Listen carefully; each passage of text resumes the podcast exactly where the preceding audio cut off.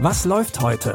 Online- und Videostreams, TV-Programm und Dokus. Empfohlen vom Podcast Radio Detektor FM.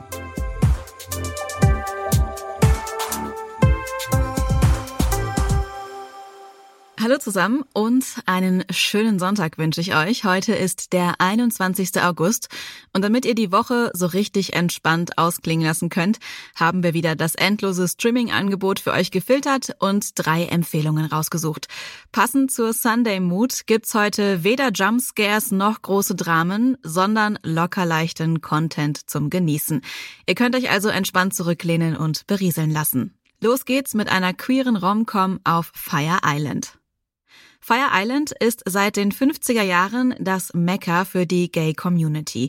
Noah und sein bester Freund Howie verbringen hier seit Jahren jeden Sommer. Dieses Jahr hat sich Noah was Besonderes vorgenommen.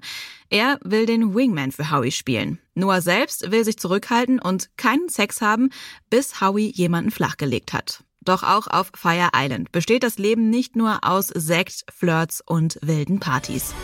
Haben die ein Haus am Strand? Siehst du, wie viel die trinken? Die benutzen uns offensichtlich für Freigetränke. Versprich mir, dass du dich amüsierst. Lass sie nicht glauben, sie wären etwas Besseres, weil... Oh! Vergiss es. Du denkst wohl, dass du allen überlegen bist. Ich denke nicht, dass ich besser bin als du. Du glaubst, wenn du dich kurz verletzlich zeigst, bricht alles zusammen. Noah wird übrigens von Comedian Joel Kim Booster gespielt, der auch die Idee zum Film hatte.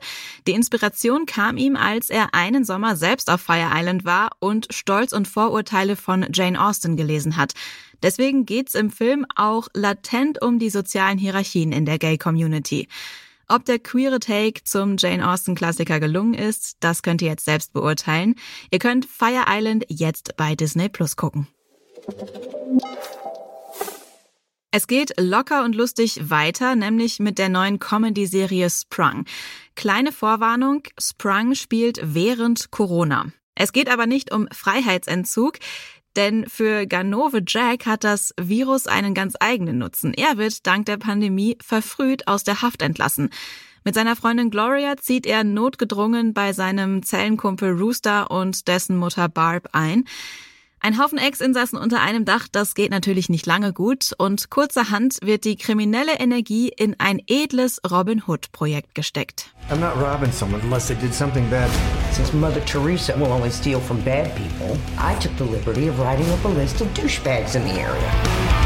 Should we be wearing masks? It depends on which channel you watch. I'm waiting for Dr. Phil to chime in. You don't spend 26 years in prison without learning a few things. A perfect crime is a crime that nobody even knows happened. Maybe we shouldn't be thinking so small. She is loaded. We get a penny every time someone bites into a Twizzler. Americans love their red food. Wer keinen Bock mehr auf Corona hat, aber dafür auf eine Menge schräger Figuren und Spaß, der kann die erste Staffel Sprung jetzt auf Freevee gucken. Gestern haben wir euch an dieser Stelle einen Film mit Mel Gibson empfohlen. Heute gibt's an dieser Stelle eine Doku über Mel Gibson. Mel Gibson galt lange als Ikone des Hollywood-Kinos, denn er war nicht nur gut aussehend und extrem charmant, sondern auch ein sehr talentierter Schauspieler. Mit Blockbustern wie Mad Max und Lethal Weapon hat er in kurzer Zeit einen rasanten Aufstieg hingelegt. Doch dann hat Hollywood ihn fallen gelassen. Für seine Rollen war Mel Gibson zwar beliebt, aber als Person war er umstritten. Mel, ich habe was über Sie im Gentleman's Quarterly gelesen.